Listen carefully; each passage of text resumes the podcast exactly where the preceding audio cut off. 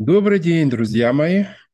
Ну, был у нас небольшой перерыв, связанный с некими, скажем так, медицинскими событиями в моей жизни. Ну, ничего страшного, время от времени нам приходится всем это проходить. А, дальше будем чаще встречаться с вами. Будем все больше углубляться в философию нашего закона о несостоятельности банкротстве – будем разбирать конкретные кейсы, конкретные примеры. Но сегодня давайте просто такой пофилософствуем, может быть.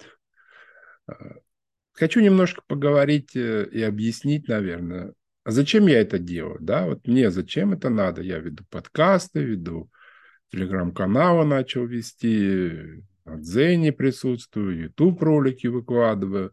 Зачем, да? Ведь у каждого действия – должна быть причина.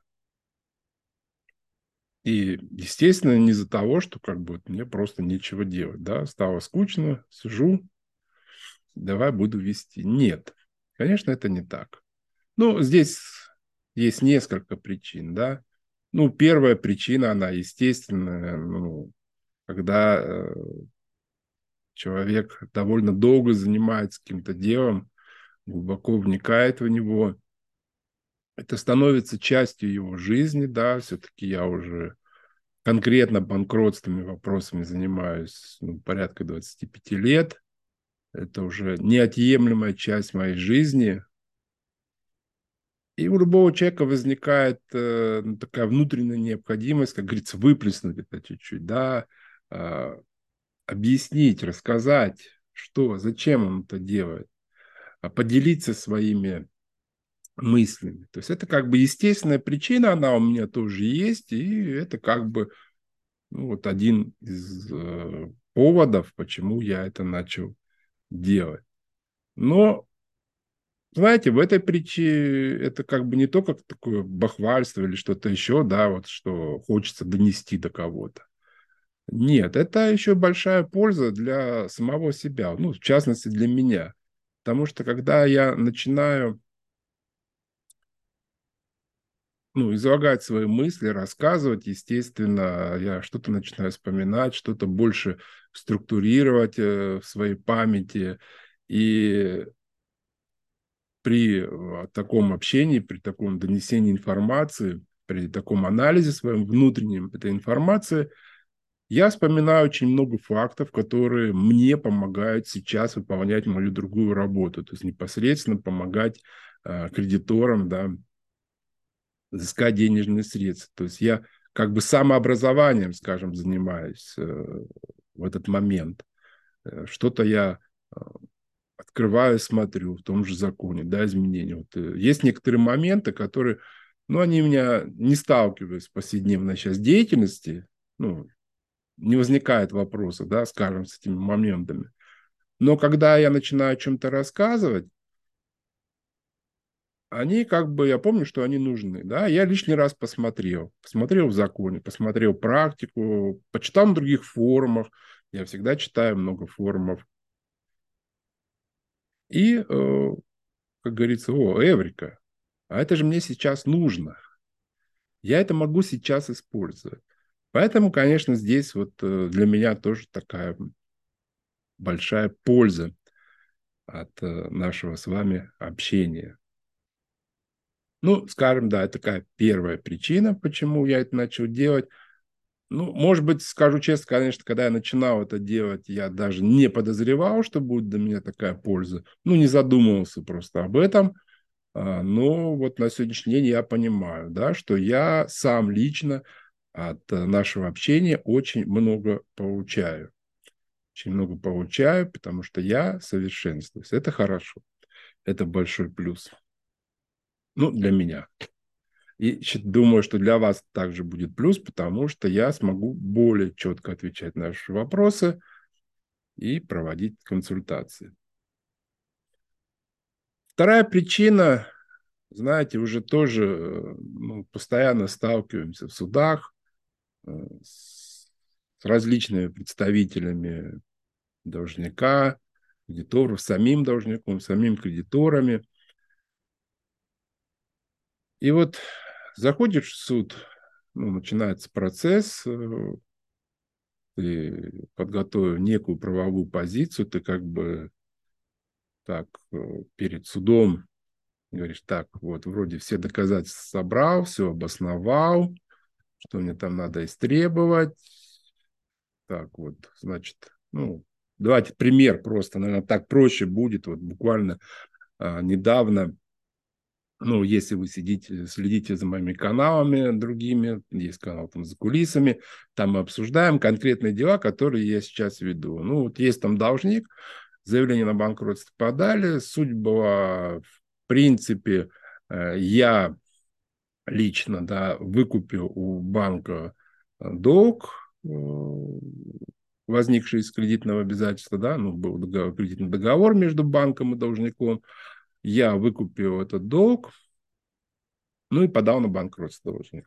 Подал на банкротство, а, в общем, я все понимаю, иду, что у меня, в общем, с доказательствами вообще все шикарно, да, вот кредитный договор, вот все платежи, вот все расчеты, а, вот все претензии, ну, как говорится, упрощенная схема. У нас даже закон говорит о том, что а, по обязательствам, возникших с кредитных договоров, не надо предварительное решение суда для подачи заявления о банкротстве, потому что это, ну, по сути, такое безусловное обязательство, э, там сокращенный набор доказательств нужен.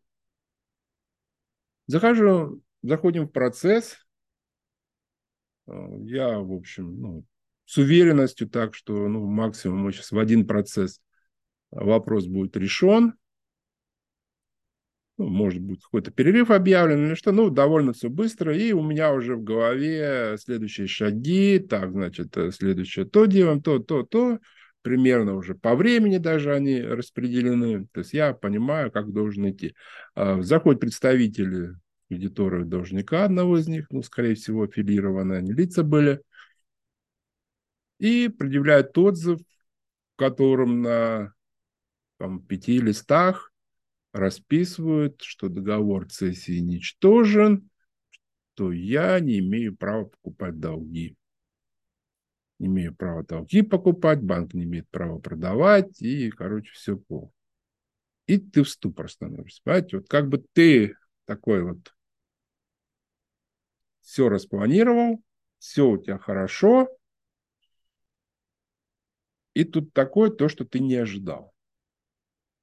Не ожидал в плане того, что ну, судья как бы тоже, скажем так, честно, чуть-чуть посмеиваясь, выслушивает это все дело. А, я говорю, уважаемый суд, ну, вы понимаете, ну, по сути, ну, бред какой-то сказали люди, да, вот что это было. Он говорит, ну, что, говорит, отзыв поступил, я его, естественно, говорит, приобщаю к делу. Вы готовы говорить полностью там ссылками нормативные акты, правовую позицию, все остальное сейчас э, по поводу ТОДЗа. Я говорю, ну как бы да, готов. Там, не скажу вам точно какое-нибудь определение суда или что Верховного, да, правовой позиции. Он говорит, ну понятно, говорит, ну в любом случае отзыв поступил, у нас формально есть еще лица, которые участвуют в деле, которых нет, я должен отложить судебное заседание. Вот выходишь из суда. Говоришь, так, ну, что это было?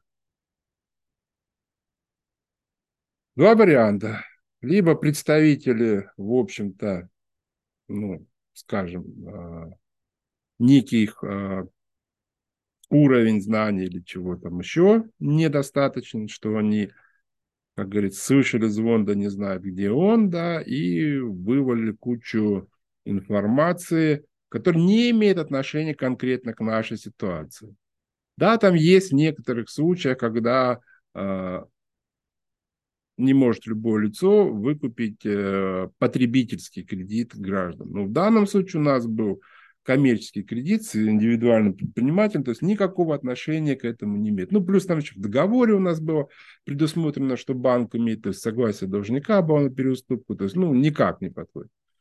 Вот. То ли как бы вот так, то ли это у них э, такая тактика была, да, то есть они понимали, что они будут бред нести, ну и затягивали процедуру. Если это первый случай, то ну, не хочется встречаться да, с такими представителями в судах, потому что ну, это просто затягивание времени идет. Это как бы сбивает все планы какие-то. И поэтому хочется тогда, чтобы эти представители приходили, чтобы они э, понимали, они были грамотные. Э, хочется, как говорится, да, спор, это суд, это спор, естественно. Э, не всегда ты бываешь прав, да, по многим причинам, может, недостаточно доказательная база, и что-то в суде возникает, что действительно не прав. Может быть, по той причине, что там, я буду недостаточно грамотен, да, недостаточно подготовлен и могу тоже от этого проиграть. Но когда ты выйдешь с, с профессионалом в суд, да, а, с грамотным человеком, то в любом случае у тебя будет, э, скажем, ну, некий положительный эффект от этого судебного заседания, а, даже если ты проиграл, но ты вышел с умным человеком по спору, он тебе что-то показал, и ты это запомнил, ты понял, что ты был неправ, и это будет плюс, потому что в следующий раз а, ты это учтешь. Это лучше, я считаю. Для меня это лучше. То есть я не расстроюсь в этом случае от а, Ну, как бы расстроюсь, конечно, э, нельзя тогда обманывать, что я совсем не расстроюсь. А, но я буду понимать, что это моя вина, что я недостаточно готовлюсь, что мне надо еще больше изучать, а, мне приятно будет с таким оппонентом встретиться, потому что он меня научит чему. Он меня чему-то научит, и я это использую в дальнейшем, я это буду. Поэтому хочется вот с такими представителями встречаться. Поэтому хочется доносить информацию, хочется разъяснять, э, чтобы те люди, которые меня там слышат сейчас, мы будем, пускай по разные стороны, скажем, баррикады, по разные стороны стола в суде, э, но мы будем говорить на одном языке, мы будем грамотно строить свои позиции, это будет интересно, это будет э, полезно для нас обоих. То есть это как бы вот одна из позиций. Вторая позиция тоже, то есть если представить то, что они это делали для того, чтобы просто отложить суд, то есть они понимали, что они, в общем-то, полный бред э, заносят, ну, хотя тоже, знаете, ну, я понимаю, что иногда это надо. Иногда это надо, ну, как вот стоять. Ты же завтра к этому судье придешь э, с другим делом, да, а все равно этот судья тебя запомнил. Ну, как-то вот не знаю, не совсем тогда себя чувствовать, что ты пришел, ну, судьи тоже время отнимал, судья тоже понимает, что за бред ему несут.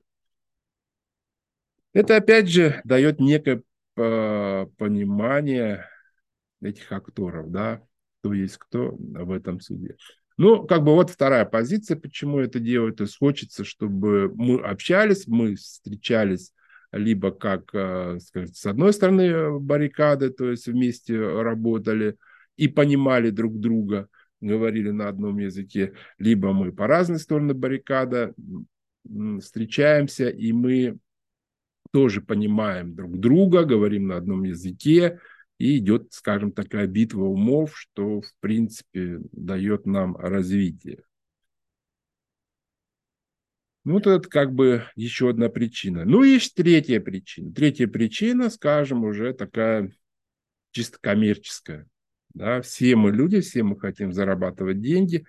Э, но любой бизнес, у меня определенный бизнес, естественно, да, то есть я не занимаюсь там, благотворительной деятельностью, а у меня коммерческое да, предприятие, естественно, я оказываю услуги, хочу за эти услуги получать э, денежное вознаграждение. А, получать денежное вознаграждение. Вопрос всегда, естественно, у нас два, ну, несколько моментов а, в развитии бизнеса, чтобы я мог да, вот, зарабатывать деньги. Для меня стоят такие вопросы. Первый вопрос – это, естественно, а, для того, чтобы мне получить деньги, мне нужен клиент. Да? для того, чтобы мне, у меня был клиент, обо мне должны знать. А, то есть мне как-то надо себя рекламировать. Рекламировать можно различными путями. Да? Рекламировать можно просто тупо рекламу, э, размещать там на телевидении, на радио, билборды, интернет, рассылки, все что угодно. А можно так делать. А, рекламировать можно себя, вот я сейчас, по сути, тоже рекламирую себя, да, то есть я рассказываю, кто я такой, я рассказываю, что я делаю, я рассказываю, как я это вижу, и, может быть, среди моих слушателей э, есть а, потенциальные заказчики моих услуг, они, услышав, поняв меня, то есть могут для себя принять решение, что э, они хотят со мной работать. Да, это реклама. Вот как бы такая реклама. Мне она больше интереснее, чем развешивать на билбордах, э, на всем этим. Ну, во-первых, это дорого стоит, ну, во-вторых, не знаю, как-то. Хочется, опять же, чтобы клиент пришел к тебе и Э, у него было некое понимание, что он может ожидать, да, что он может ожидать от специалиста. Э, то есть некого волшебства, да, как вот в рекламах там пишут, да, там особенно по списанию долгов, да, мы там все спишем, все с гарантией 100%. Или э, некого экспертного мнения и понимания того, что человек как бы разбирается в этом – и он будет делать все, чтобы помочь. Ну, как бы понятно, да, что бывает, ну, не получится. Ну, не всегда по субъективным причинам, то есть бывают объективные причины, по которым нельзя, э, скажем, полностью довести до конца дело, да, ну, скажем, там можно выиграть суд, получить судебный акт там с кучей нулей, что надо с кого-то взыскать, деньги, но вот реально как бы не с чего взыскивать, да, вот все, точка, ну что, что делать, да. Это тоже бывает, да, но это не значит, что не, не надо к этому идти, то есть вот это реклама, то есть это реклама, моя реклама, я как бы это говорю прямо, естественно. А, второй момент, что для того, чтобы жить, любой бизнес, он должен развиваться, он должен развиваться в плане расширения, то есть ну, это, наверное, тоже такая некая аксиома, как только вы э, перестаете развиваться в плане расширения, в плане увеличения объема, либо увеличения сложности задач, которых вы берете себе. Но в любом случае должно быть развитие. Как только он перестает развиваться, он фактически умирает. Да? Ну, это может не сразу произойти, но, как говорится, придут другие люди, придут конкуренты, еще что-то произойдет. Ну, это так есть. Это, скажем, такая некая аксиома, что мы не можем изменить, да, с вами. То есть это так и есть. Поэтому, если я хочу, чтобы дальше работать, если я хочу э, дальше зарабатывать, да, чтобы мне не на уменьшение, скажем, мои доходы шли, а только на увеличение, я должен развиваться. То есть я должен расширять свой бизнес а, в различные стороны, да, как в сторону углубление, брать там более сложные задачи, новые направления, а, либо увеличение объема клиентов. То есть должно быть развитие. Но здесь получается проблема. Да? Проблема в том, что э, ну, ты не можешь, если ты там, один или там два, три, четыре человека, ну, вот у нас тут несколько человек в нашем центре, брать неограниченный объем, да, ну, вы как бы этим составом просто не потянете его. Не потянете даже не потому, что э, там некогда вам будет подумать, подсидеть на задаче, да, составить какие-то заявления, ходатайства, иски, ну, потому что есть еще различные временные факторы, когда тебе надо быть или в том, или в том месте, когда тебе надо там встречу или там проводить. То есть, э, ну, многие вопросы возникают. Поэтому надо масштабироваться. Да? Надо масштабироваться. Масштабироваться можно различными путями. Можно э, увеличить просто свой штат непосредственно, который сидит у вас, э, скажем так, в моем помещении сидит. А, либо там другие формы сотрудничества искать. Вот одна из форм сотрудничества – это а, партнерские отношения. Да? Партнерские отношения, то есть а, поиск э, юристов, да, с которыми ты можешь вступать в партнерские отношения, где вы будете совместно некие задачи решать. То есть либо это разовые задачи, либо это на постоянной основе будет происходить. Ну и как их можно найти? Опять же, посредством вот моих подкастов, моих телеграм-каналов, дзен-каналов, YouTube-каналов, да, даже ВКонтакте я есть. То есть поиск этих людей. Чтобы понять, опять же, нам с партнером надо говорить на одном языке. Нам с партнером надо некое общее понимание, что нам поможет вместе а, достичь цели. То есть, во-первых, нам надо узнать друг о друге. Во-вторых, нам надо, опять же, говорить на одном языке. То есть, это, опять же, некая цель моих подкастов. То есть, я думаю, и я надеюсь на то, я всегда приглашаю Э, друзья, кто хочет заниматься со мной э, тем направлением, которым я занимаюсь, давайте заниматься вместе. Это будет более эффективно для нас обоих. Да? И вы сможете расширить свою клиентскую базу, и мы сможем расширить. И плюс, опять же, говорится, как говорится, одна голова хорошо, две лучше, да, то есть именно в обсуждении совместных, да, проведения там консилиумов, каких-то задач, решений, ну, мы будем их более эффективно решать, будем более эффективно решать, сможем их больше э, решать, да, задач, больше клиентов брать и, как говорится, больше зарабатывать сможем. Поэтому я приглашаю вас как бы, к партнерству, естественно. Я жду вас всегда, готов сотрудничать. Это как бы те причины, по которым я этим занимаюсь, по которым я начал вести э, подкасты, начал вести свои каналы. Что я хочу еще донести, да, что я хочу показать? Почему я вот так? Почему я начал, к примеру, с объяснений, да, вот акторы банкротства? Ну, для меня так удобно. Для меня удобно, не то, что удобно, я считаю, что а, так легче представлять э, все то, что происходит процедуре банкротства, да, через некую вот эту, скажем, игру, да, то есть определить, кто есть кто. И когда ты представляешь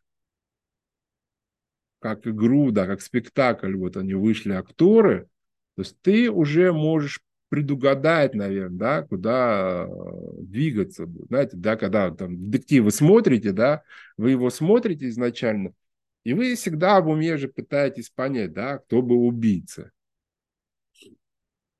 Ну, как в шутке говорят, убийца, конечно же, дворецкий, да, но не всегда бывает.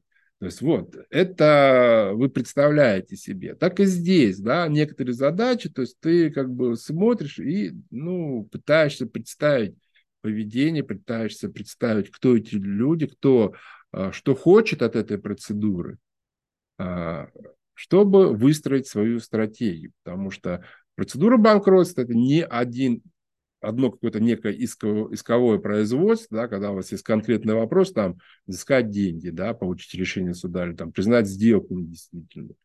Ну, она как бы чуть укороченная такая получается. А здесь это комплекс, комплекс э, исковых производств, да, можно так сказать. То есть это такая большая процедура, и поэтому здесь нельзя подходить э, с такой оценкой, да, как э, в общеисковом порядке. А, поэтому надо. Ну, и я как бы вот считаю так. Но это мое мнение, это мое видение. Ну, я скажу, оно работает. Ну, как бы я считаю, что оно работает. В принципе, те люди, которые рядом со мной, которых я учил, уже самостоятельно кто-то работает, э, кто-то остался со мной работать. Ну, вроде никто пока мне не сказал, что это не работает, да.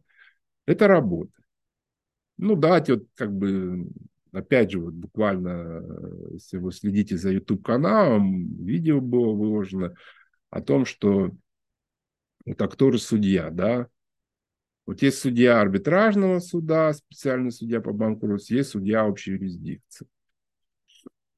И э, когда ты пишешь заявление ходатайства в суд по делу о банкротстве, ты как бы понимаешь, что э, ну, не надо разъяснять какие-то азы, какие-то законы, да, основные положения закона о банкротстве, ты как бы делаешь упор на некие, некие факты в заявлении, потому что если ты слишком большое заявление напишешь, э, там, перегружишь его э, текстом, да, его трудно просто читать будет. И судья тоже человек, и ему тяжело читать там 10-20 листов.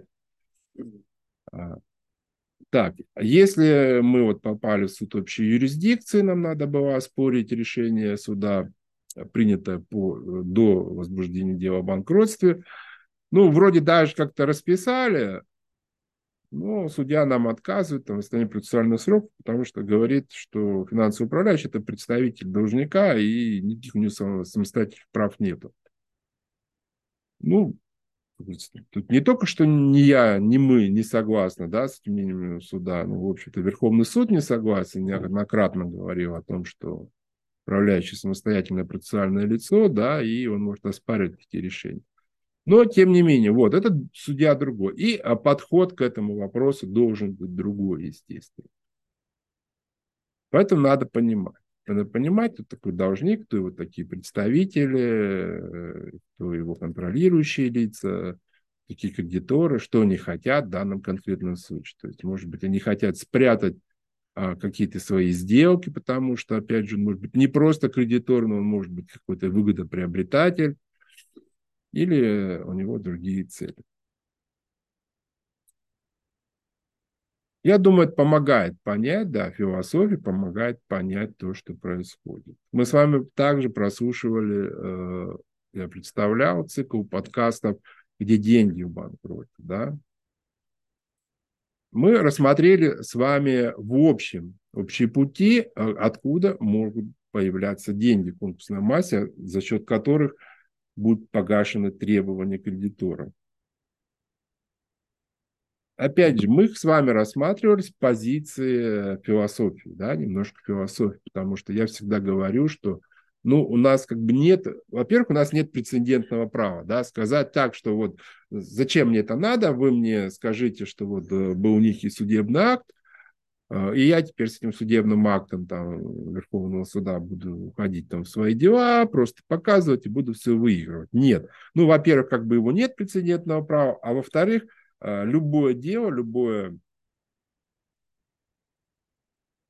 оно, решение основано на каких-то конкретных доказательствах, э, на конкретном поведении лиц да, в судебном процессе, как они смогли донести э, свое видение, как обосновали, да, что они противопоставляли друг другу,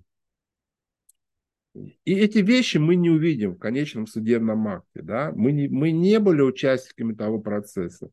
И нам может казаться то, что вот, э, то, что вот описано в конкретном судебном акте, да, будет являться стопроцентным прецедентом для нашего случая, и мы просто можем переложить это. Да? Нет.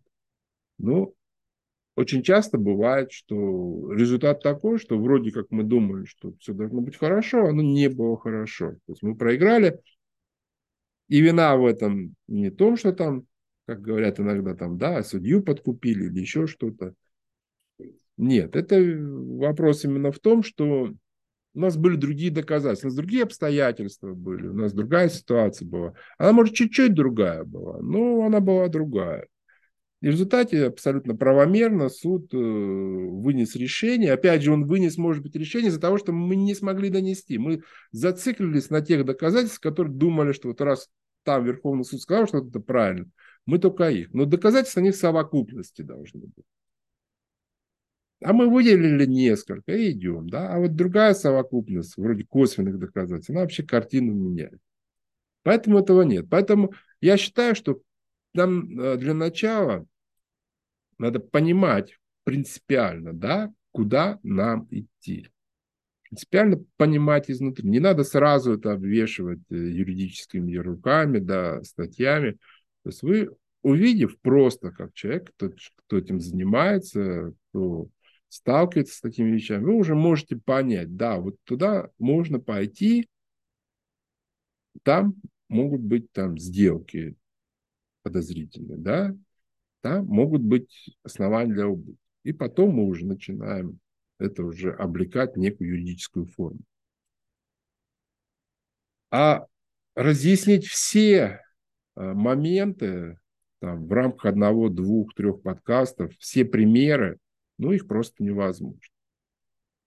Это первое. А второе, у нас очень много хороших, очень качественных каналов, да, есть, а, где очень хорошие специалисты, да, углубленно рассматривают конкретные случаи, дают хорошие комментарии, и надо ими пользоваться, я ими пользуюсь. Но именно симбиоз того, что некое для того, чтобы использовать те знания, нужно некую понимать философию да, всего этого и обладать видением этим. То есть я считаю, что необходимо.